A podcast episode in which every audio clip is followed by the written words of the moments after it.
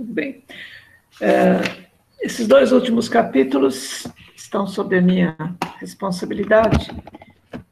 E eu vou começar, antes de entrar no capítulo 50, é, pela sugestão do Francisco, outro dia, nem sei se ele está aqui hoje, que a gente fizesse uma, um esquema sobre a mente. Né? É, eu, eu tenho esse esquema já de algum tempo, e complementando o que a, a Alessandra colocou sobre a mente, que foi muito importante, eu apenas fiz esse esquema para encerrar esse assunto da mente, que ele envolve todos esses capítulos relacionados com a desencarnação do Fernando, né? Uh, então, eu sempre digo que a, a nossa mente é uma usina, nós podemos comparar a mente a uma usina eletromagnética. Quer dizer, ela envolve a energia elétrica e a energia magnética. Uh, e o melhor exemplo que eu encontrei foi uma estação de televisão, essa foi a melhor imagem que eu achei na internet para estação de televisão, e um aparelho de televisão ligados, os dois funcionando 24 horas por dia. Isso representa a nossa mente. Quer dizer, ela emite energias e recebe energias 24 horas por dia. Quando nós estamos assistindo um programa de televisão na nossa casa e uh, a gente não está muito satisfeito com o programa, o que é que a gente faz? A gente pega o controle remoto uh, e muda de canal, não é isso? Com a nossa mente, nós podemos fazer isso também. Nós temos um controle remoto na nossa mente que é a vontade.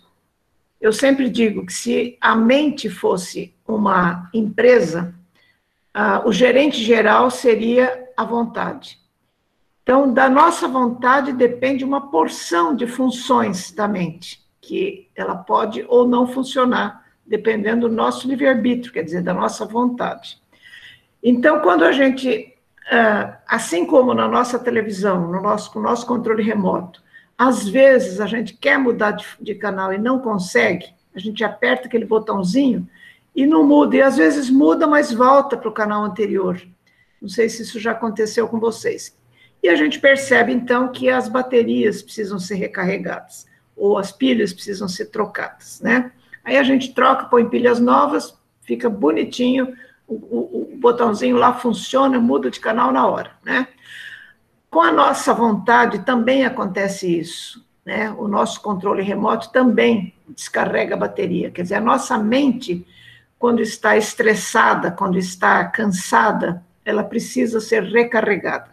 Essa recarga pode ser feita de várias maneiras, através do, do tratamento espiritual, através de uma boa alimentação, de exercícios, de terapias e tudo mais. Este quadro aqui é, uma, uma simplificação da mente, né? E disso que eu acabei de falar. Quer dizer, a mente tem. Uh, bom, primeiro, os órgãos que, que envolvem a mente, os principais órgãos, porque na minha, na minha, meu entendimento, eu acho que todos os órgãos do corpo humano e do nosso psicossoma também uh, estão eles fazem parte, todos eles fazem parte da mente. Mas os principais são o cérebro e o coração. O cérebro comandando a inteligência e o coração comandando os sentimentos. Mas a vontade, que é o nosso gerente geral, é que define o que é que nós vamos uh, pôr em prática. Se nós vamos modificar os pensamentos, colocando a inteligência para funcionar, se nós vamos guardar determinadas determinados fatos através da memória, tudo isso aqui são funções da mente, né? As funções pensamento, memória, criatividade, emoção. A emoção que são a, as manifestações dos sentimentos. E a inteligência se manifestando através do pensamento, da memória e da criatividade. E muitas outras funções. Essas são apenas algumas das funções da mente. Há quem diga, na literatura espírita a gente vê isso, há quem diga que a mente é o espírito. Eu acho que nada contra isso, porque realmente a mente é o espírito. Eu acho que não existe nada no espírito que esteja fora da mente. Então, mas isso é uma uh, vamos dizer assim, uma coisa muito simplificada para a gente poder ter uma, uma visão geral. Mas a mente é uma das coisas mais complexas a respeito do espírito que a gente pode estudar, né? Tem um livro da, da Sueli Caldas Schubert, que eu me baseio muito nele também quando falo da mente, que é Os Poderes da Mente. Ela aborda de uma maneira bastante didática, bastante interessante, se referindo a tudo que existe na literatura espírita sobre a mente. Eu recomendo o estudo desse livro para todos, tá? Bom, então, com relação à, à desencarnação do, do Fernando, a gente entendendo bem como é que funciona a mente, fica mais fácil a gente entender esse processo da desencarnação também, né? É, eu fiz um resumo do, das, das, coisas que o André Luiz fala e vou ler alguns trechos mais importantes e passar alguns slides também. Então, é, depois do, do, daquilo que a gente viu no capítulo anterior, que a Alessandra nos, nos, nos é, ministrou muito bem, a gente viu que Fernando, é a primeira vez que aparece o nome dele aqui neste capítulo, né? Mas ele estava agonizando e o Aniceto foi solicitado a dar uma mão na, nesse processo da desencarnação, e André Luiz e Vicente o acompanharam para aprender um pouco mais, né? E o André Luiz, então, nos passa esses ensinamentos. Ele relata que é, ele relata sobre o magnetismo do Aniceto, porque quando eles chegaram lá, o Aniceto colocou a mão na fronte dele e ele conseguiu ver tudo aquilo que a Alessandra já nos explicou, né? Ele teve um poder de, de raio-x da mente dele, foi, foi muito aumentado, e ele conseguiu ver coisas infinitesimais na mente do Fernando. E quando Aniceto tirou a mão da fronte dele, ele já não viu mais as coisas infinitesimais.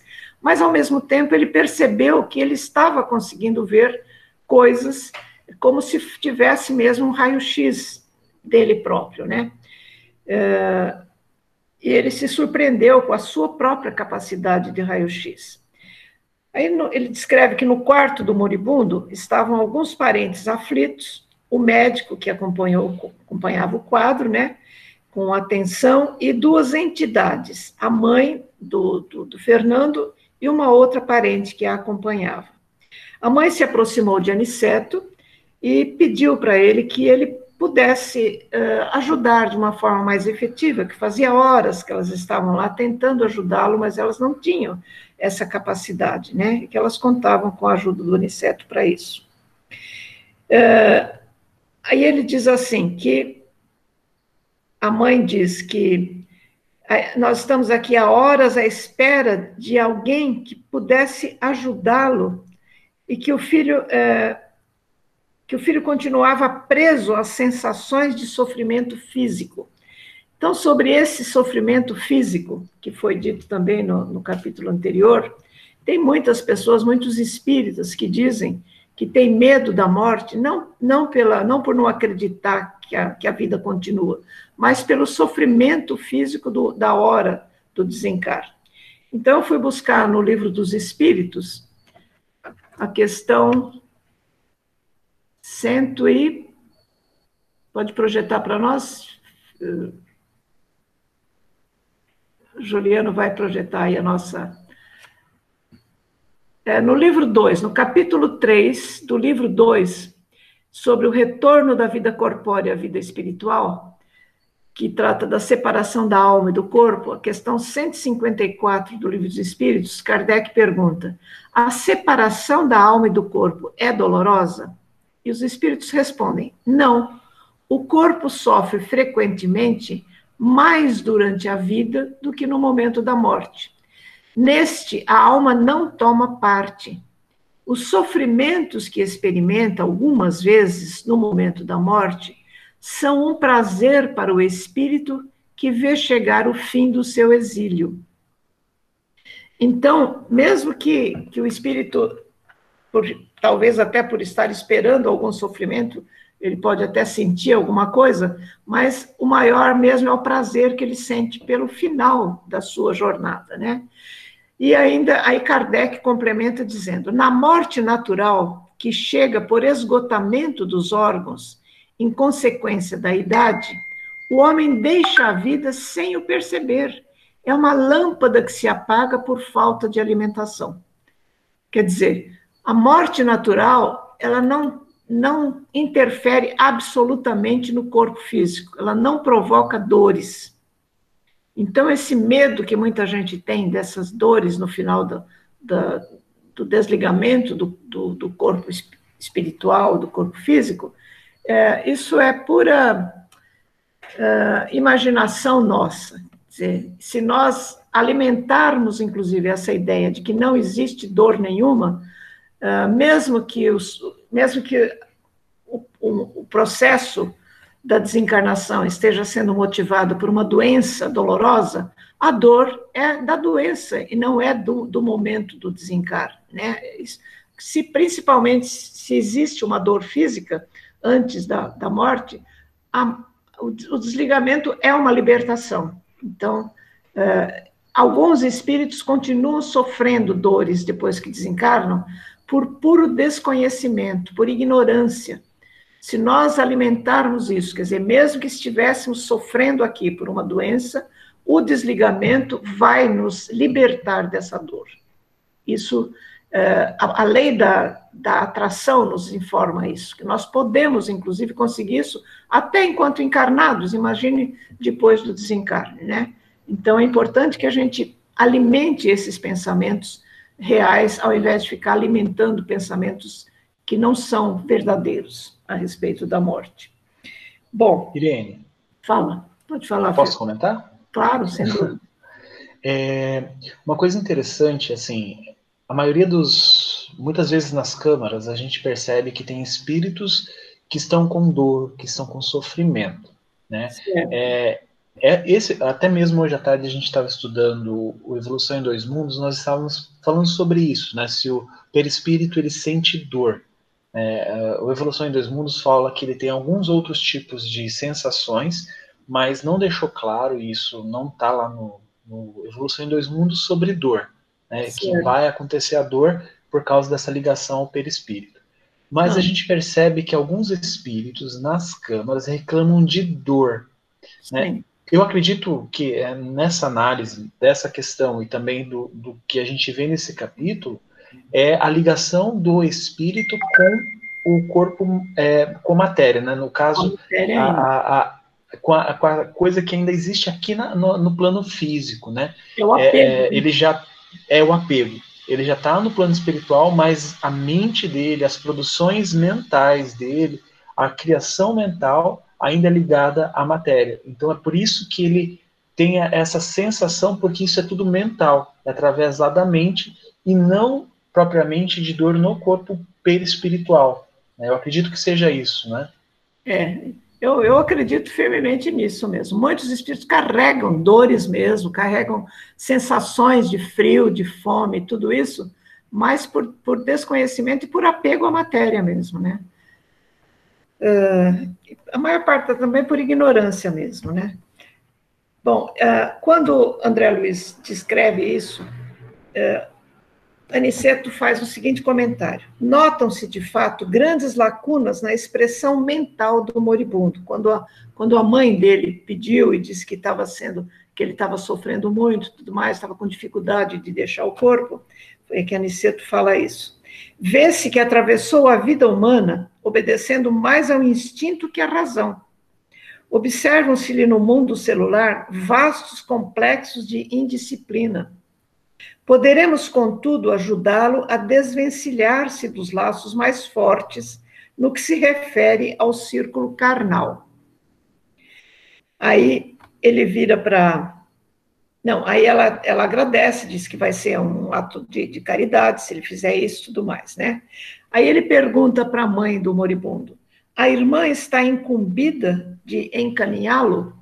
Porque a gente percebe que André Luiz, é, a gente percebe que esta descrição de André Luiz em Os Mensageiros é a primeira vez que ele relata o desencarne. Né? No nosso lar não acontece isso.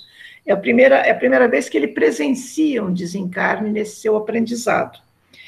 É, então, ele está tá descrevendo aquilo que ele está tá percebendo, né?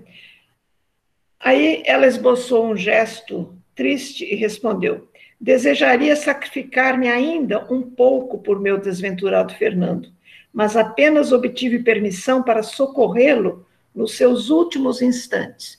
Naturalmente, pelo estágio evolutivo em que se encontrava a mãe do Fernando, ela não poderia fazer muita coisa além disso. É, mas ela diz que é, um outro espírito viria para ajudar, e não, ela não, não tinha essa autorização, mas um outro espírito que estava lá é que iria encaminhá-lo para, para um lugar adequado. É, era Bom. Aí o clínico espiritual interveio dizendo, é, é justamente esse espírito, que era o clínico espiritual, né? Dizendo que, em virtude da nobre intercessão materna, quer dizer, mesmo que a mãe não tivesse muita evolução espiritual, mas o interesse dela era tanto, o amor dela pelo filho era tanto, que as preces dela, nesse sentido, foram atendidas. E esse clínico foi encaminhado para ajudá-la, né? É, por causa, então, do, do, interesse dela, a nobre. É, ele, ele teve a, a, a, a permissão de conduzi-lo a um lugar seguro. Aniceto, a essa altura, ele se refere ao magnetismo dos encarnados, cujas vibrações prendiam o moribundo à vida física e era necessário neutralizá-los. Aqui também é a primeira vez que André Luiz relata sobre isso. Mas eu gostaria de, de lembrar que no, no, livro, se eu não me engano, é o livro quarto do, do André Luiz, que é Obreiros da Vida Eterna, ele se aprofunda bem mais sobre isso. Né? Eu trouxe alguns, algumas referências sobre isso para quem quiser se antecipar nesse sentido. Né? Então, Obreiros da Vida Eterna, Aliás, essa minha edição ela é, é, mais recente. Eu gostaria que vocês prestassem, atenção na capa do livro. Uma coisa que a gente sempre é, faz questão de dizer que nós não somos, nós não temos um espírito, nós somos um espírito, né? Apesar de muitos espíritas, muitos oradores espíritos ainda continuarem dizendo o espírito de fulano, o meu espírito e assim por diante. Mas a própria FEB, a Federação Espírita Brasileira, se convenceu disso, porque se nós pegarmos uma edição antiga da, da qualquer obra de André Luiz, vai estar lá na capa. Uh, pelo espírito de André Luiz. Esta aqui, como, é uma edição mais recente, diz pelo espírito André Luiz. Quer dizer, a federação deixou de considerar que o espírito, que o André Luiz tem um espírito e passou a considerar que ele é um espírito. E eu acho que isso é importante que nós prestemos atenção na nossa linguagem, no nosso linguajar sobre isso também, né? Dona Irene, é, posso só fazer uma observação? Ela, voltar lá na mãe, que eu, pelo que eu entendi no texto, a mãe não fica claro assim o nível de evolução espiritual dela, mas o, é, o que me ficou é, que eu achei parecido foi que é o caso do Fernando, bem parecido com o caso do André Luiz, que ele tinha é, a mãe, é, né, que poderia interceder, inter, até intercedeu por ele, porém, aqui no, no texto, ele fala, a mãe fala que ela até é, iria se sacrificar para auxiliar o filho, porém, os instrutores superiores é, a instruíram de deixá-lo à própria sorte, por conta das escolhas que ele fez durante a encarnação, né, e, e, que prometiam ajudá-lo à distância, que foi o caso do André Luiz. A mãe dele e os, e os, e os espíritos de nosso lar auxiliavam o André à distância, lá na, nas zonas umbralinas,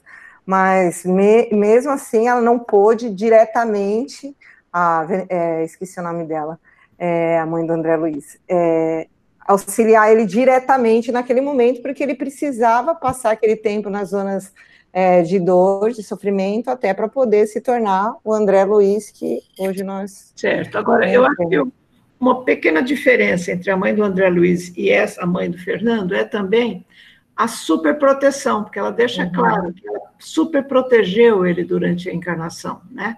E ela mesma percebe isso, que ela não deveria continuar fazendo isso. Talvez isso também tenha uh, pesado na decisão dos espíritos, de que ela não, não devesse é, continuar fazendo isso no plano espiritual também, né? Mas muito bem lembrado, obrigada, Rita. É, então, aqui no, nos Obreiros da Vida Eterna, para quem não leu ainda, é um livro que se dedica a uma viagem de André Luiz à Terra também, onde ele participa de cinco desencarnes, e ele descreve os detalhes de dois desses desencarnes, entre dois espíritas, são dois espíritas, inclusive, um completamente diferente do outro. É muito interessante essa leitura. E uh, Jerônimo, que era o, o obiatra, essa, essa palavra obiatra eu, eu li num outro livro, não sei dizer para vocês onde foi, mas foi recentemente. O André Luiz não fala nisso. Mas obiatra é o nome que os espíritos, os espíritos dão ao, uh, ao médico espiritual especialista em desencarnes. Quer dizer, é o espírita que faz isso que o Jerônimo faz no livro todo.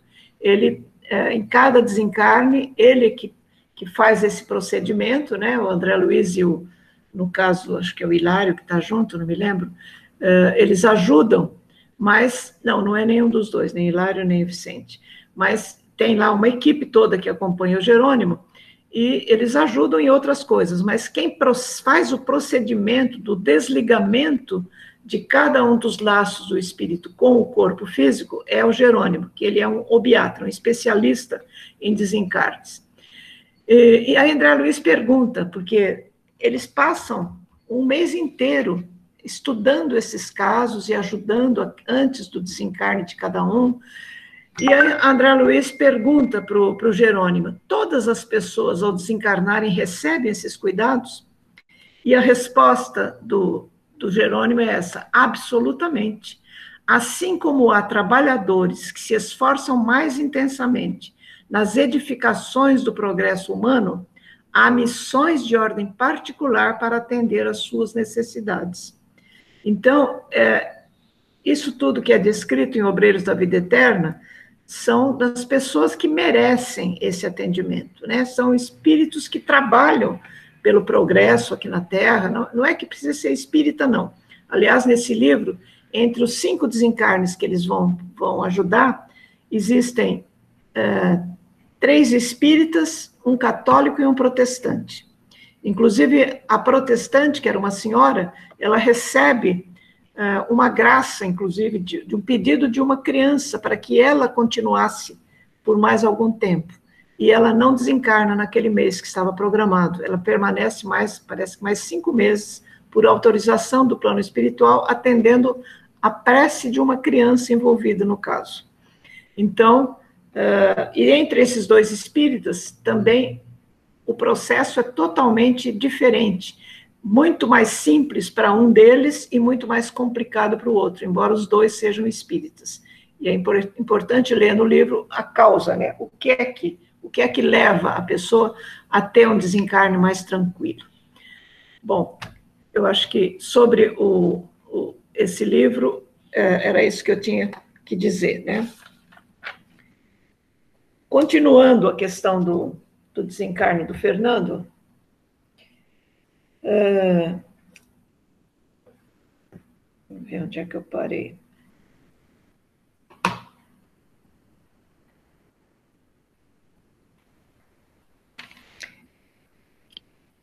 No clínico espiritual.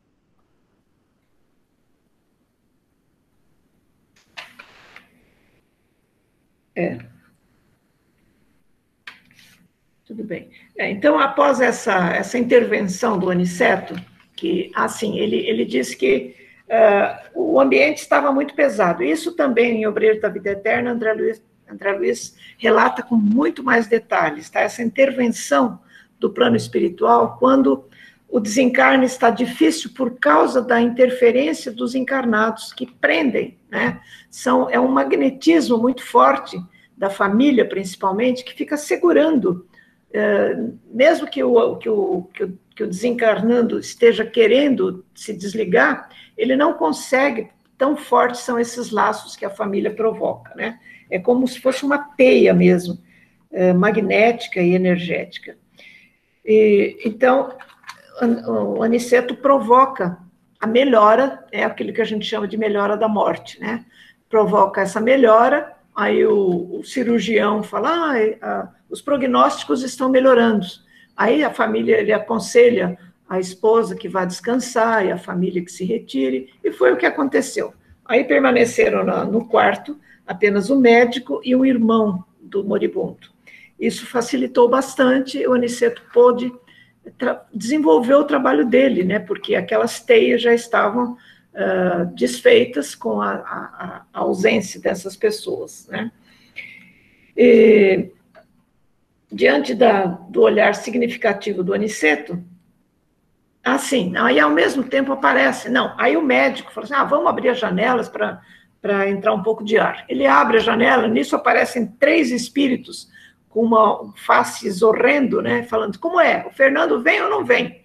Quer dizer, com certeza eram companheiros dele, de, das farras, né, porque pelo que a gente percebeu até aqui, Fernando era um espírito que se dedicou ao usufruto das, das coisas que a vida oferece na Terra, né, e ele com certeza tinha companheiros de, de, de, de, bares, de bebidas e tudo mais, de jogos, quem sabe lá o que, que ele fazia.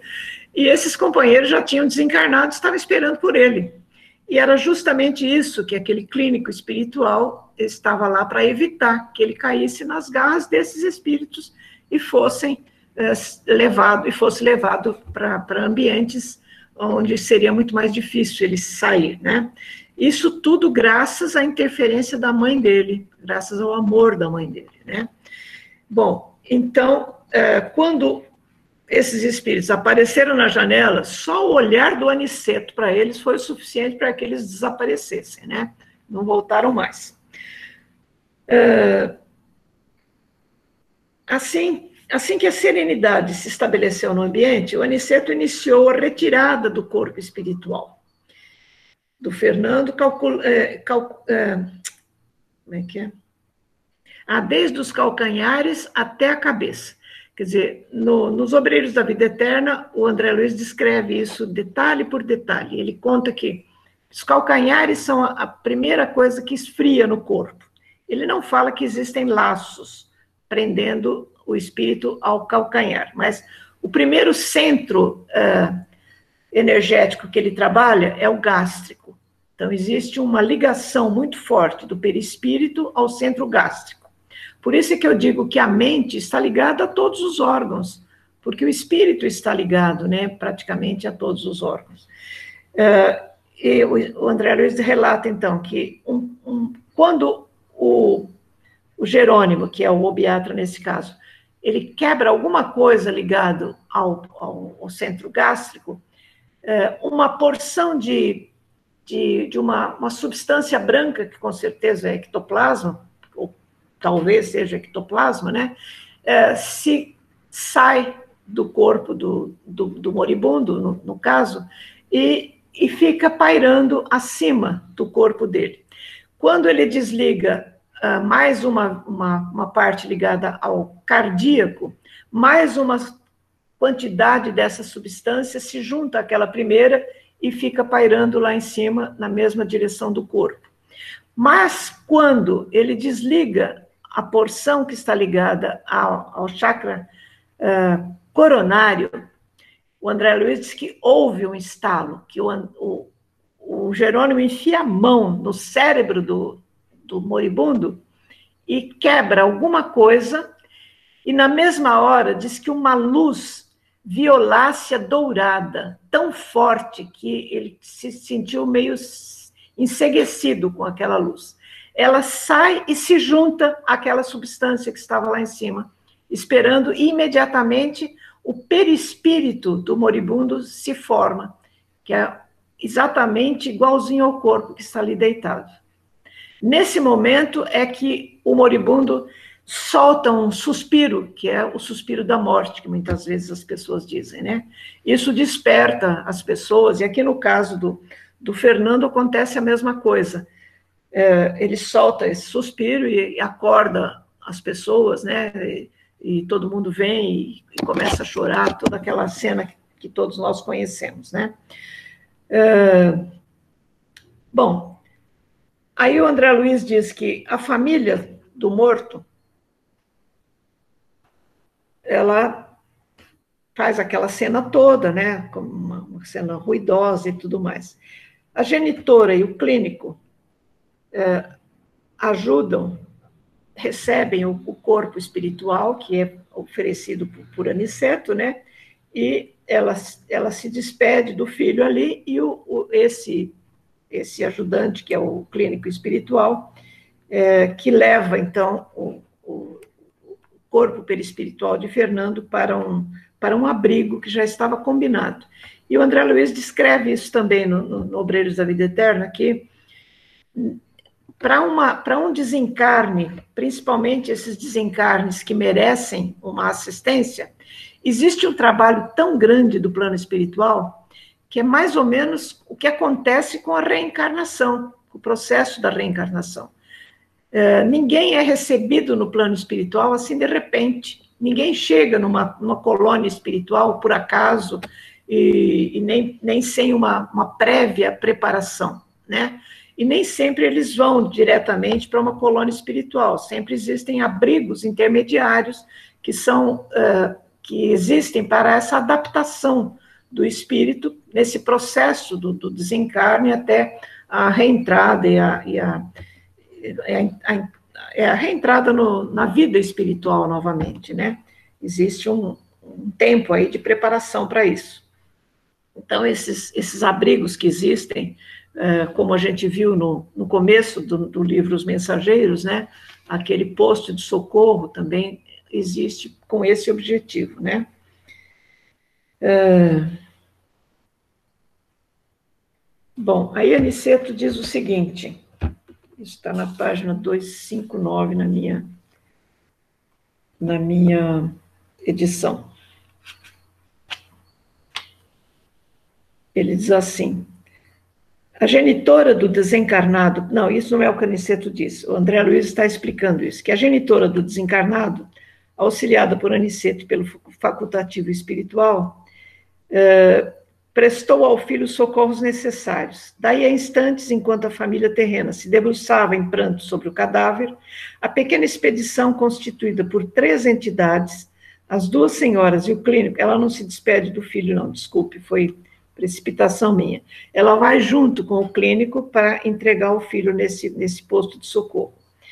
E eles foram utilizando a volitação, não, eles não saíam utilizando a volitação, mas caminhando como simples mortais. Quer dizer, cada situação tem a sua explicação, né? Sentia, ele diz, André Luiz diz, sentia-me fortemente impressionado. Ele estava intrigado com aqueles três espíritos que apareceram na janela, né? E aí o, o, o Aniceto diz para ele: Não se preocupe tanto, André, com os vagabundos que esperavam o nosso irmão infeliz só não penetraram na câmara de dor porque a nobre presença maternal impedia tal assédio. Quer dizer, esse merecimento, não é, é que as pessoas têm pela, pela família, pelo amor da família, isso é muito importante, principalmente na hora do desencarne. Aí ele diz: cada criatura na vida cultiva as afeições que prefere. Fernando estimava os companheiros desregrados. Não é, pois, estranhável que tenham vindo esperá-lo na estação de volta à existência real. Paulo de Tarso, no capítulo 12 da Epístola aos Hebreus, afirma que o homem está cercado de um grande, uma grande nuvem de testemunhas. Ora, essa informação foi endereçada ao espírito humano há quase 20 séculos. Cada um, pois, tem o séquito invisível a que se devota na terra. Mais tarde, quando a coletividade apreender a grandeza das lições evangélicas, todo homem terá cuidado na escola das suas na escolha das suas testemunhas. Quer dizer, isso depende da vida que a gente leva aqui, né? Infelizmente, a maioria dos, dos seres encarnados não se preocupa com isso. Quer dizer, a maioria vive a vida do, do seu jeito, e mesmo entre os espíritas a gente vê isso, né? Pessoas que, ah, isso daqui eu tenho a eternidade para resolver, então na próxima eu cuido disso. E vamos aproveitar a vida com o que ela nos oferece de bom, né? Infelizmente, muitos espíritas ainda pensam assim. Irene. Bom, Alguém tem comentários sobre esse capítulo ainda? Pode falar, Juliano. Eu. É, uma coisa interessante, assim, o, os assistidos né, nas câmaras, muitos relatos dos espíritos é, é, a pessoa me chama de novo. Né? A gente trabalha na câmara, doutrina, é, muitas vezes a espiritualidade acaba afastando aquele espírito né, do contato, a pessoa dá aquela melhorada, tudo vai bem e de repente chama de volta, né? E aí o espírito manifesta novamente, mas essa pessoa não para de me chamar.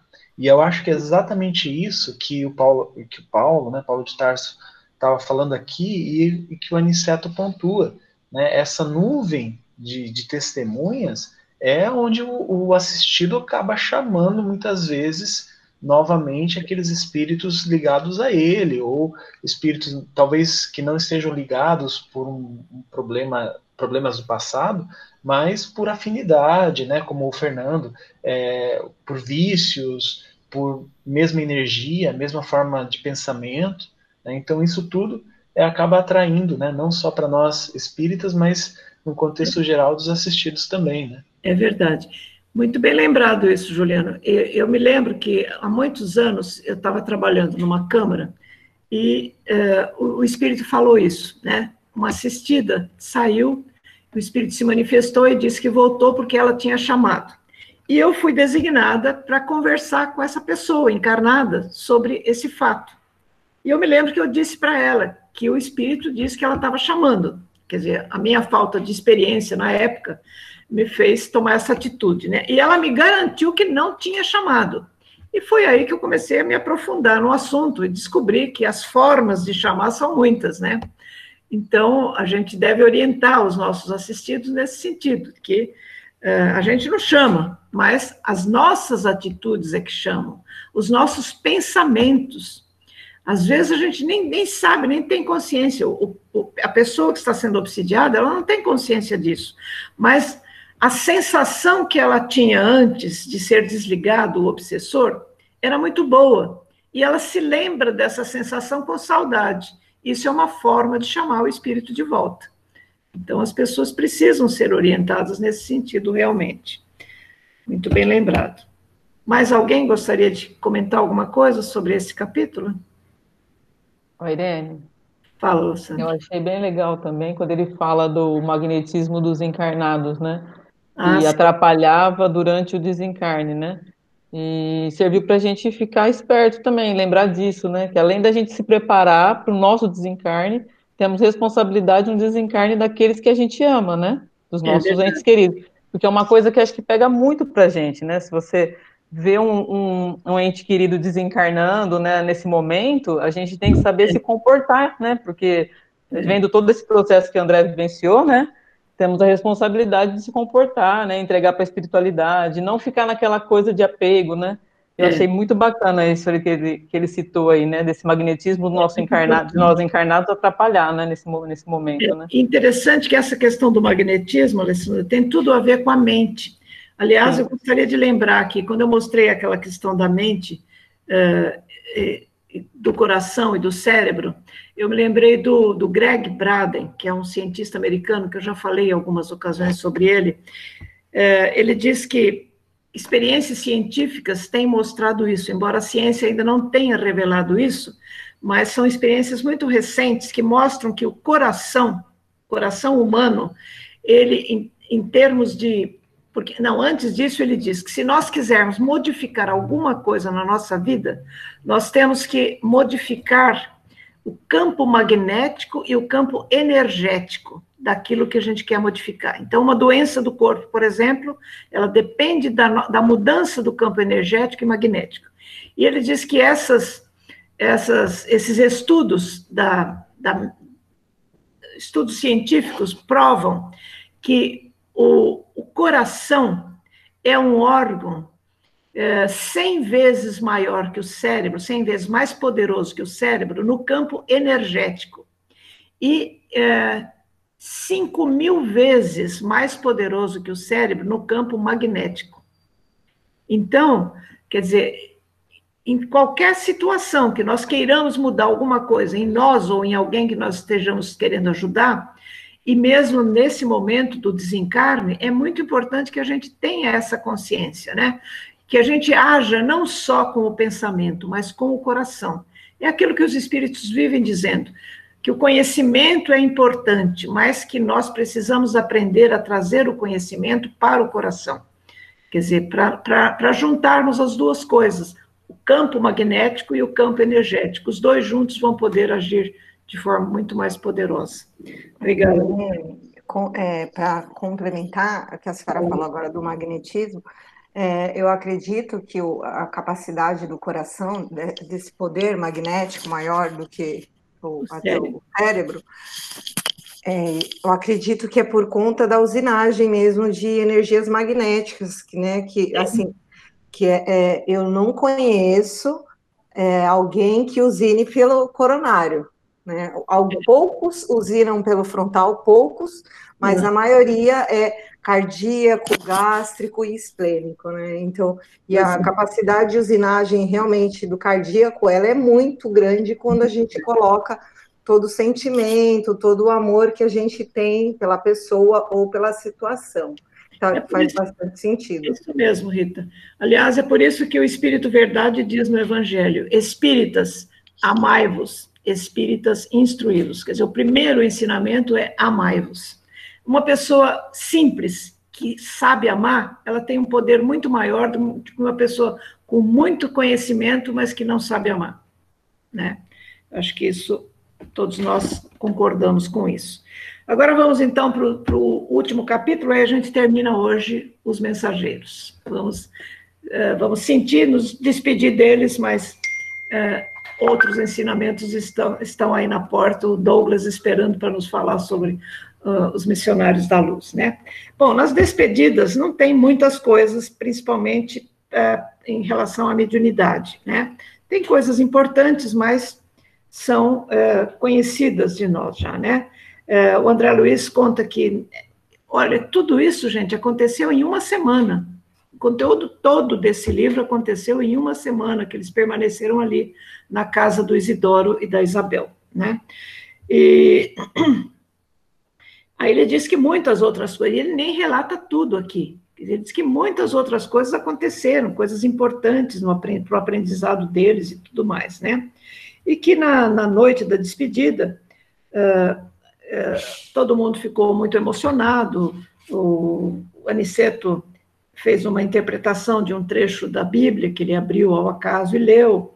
E aí alguém, uma das, das senhoras presentes, desencarnadas, né, pediu que ele se aprofundasse mais na interpretação, e ele disse que infelizmente não dava, o Aniceto disse que outros, outros afazeres o chamavam, porque é, esses espíritos que têm, assim, muito muita facilidade para penetrar no coração das pessoas pela sua interpretação e tudo mais, eles são explorados, né? Até pelos próprios espíritos. Então, se ele se deixasse, ele ficava lá a noite inteira falando.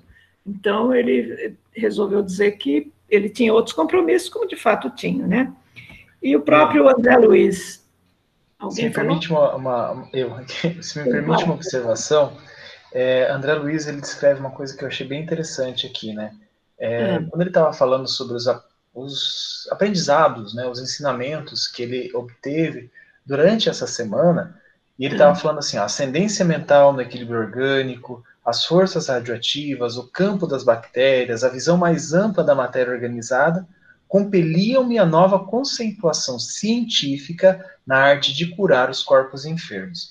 Isso eu achei muito interessante, porque, é. assim, dos, nos próximos livros, a gente vai, vai aprofundar muito é, sobre corpos espirituais, sobre como funciona é, as glândulas, né, a, a epífise, é, alguns centros de força em específico.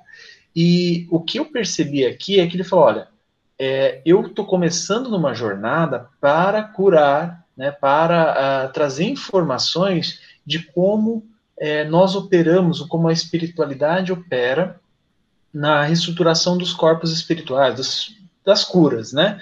É, tanto na questão de obsessão, quanto na questão de resgate de karmas, quanto na questão energética, quanto na questão de paz.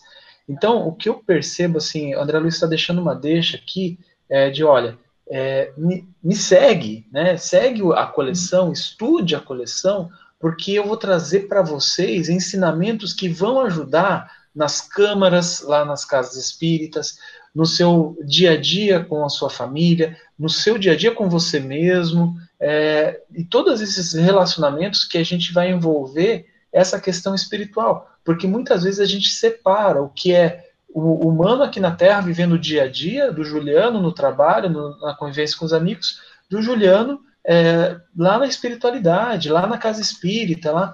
E a ideia não é essa. A ideia é que você é um ser, como você falou, é um espírito.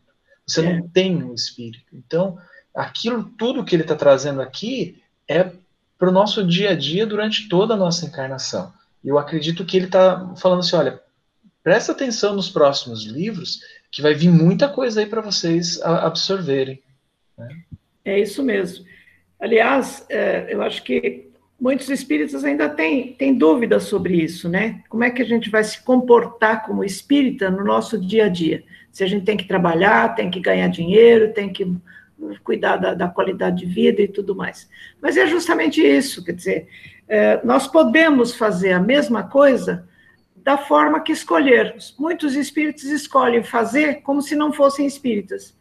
Trabalham, ganham dinheiro, fazem negócio, trapaças e tudo mais, têm vantagens, é, sem lembrar que são espíritas. Quer dizer, tudo isso são responsabilidades que as pessoas assumem.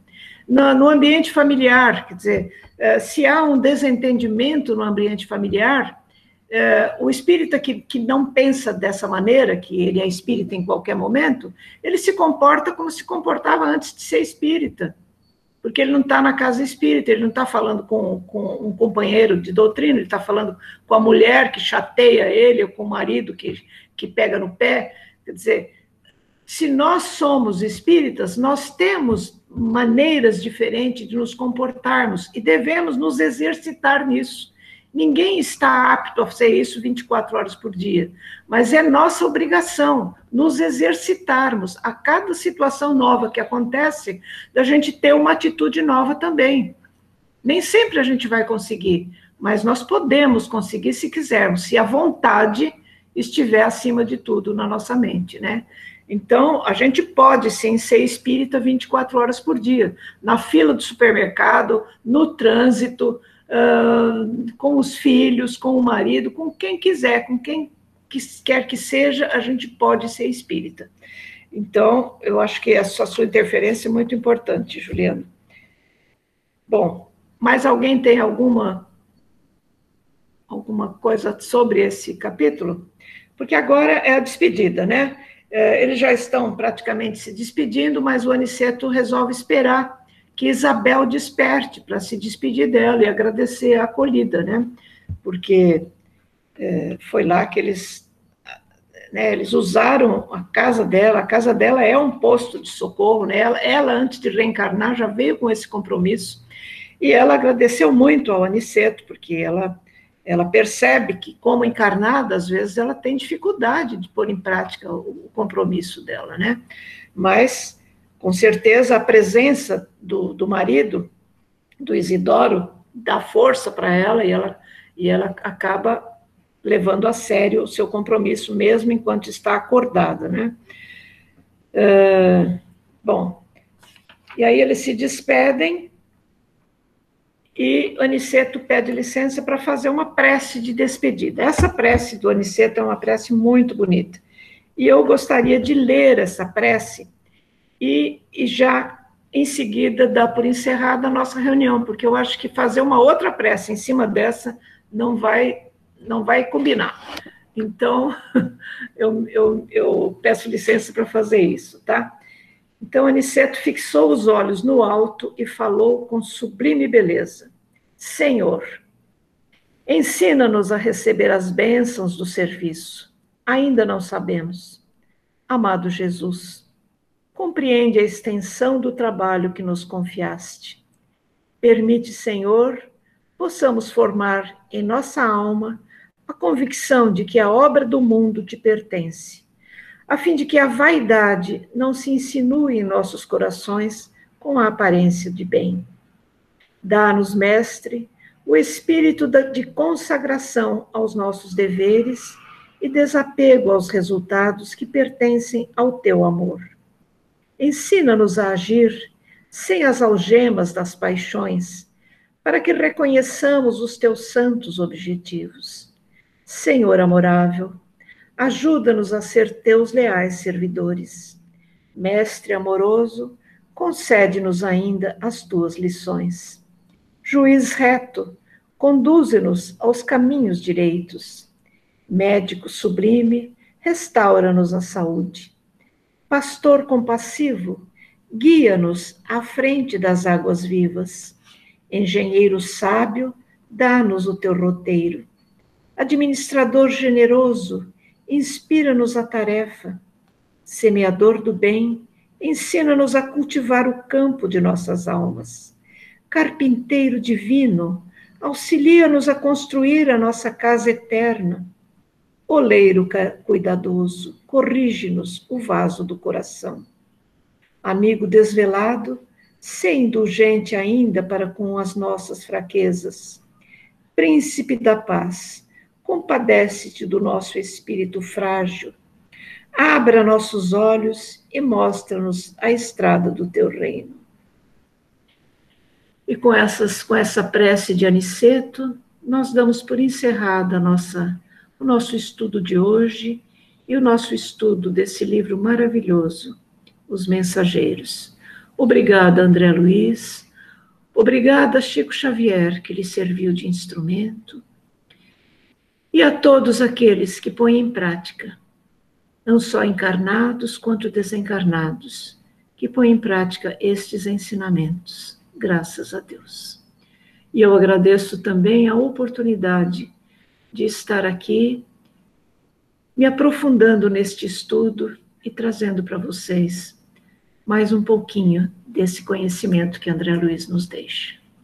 Obrigada, graças a Deus. Que assim seja.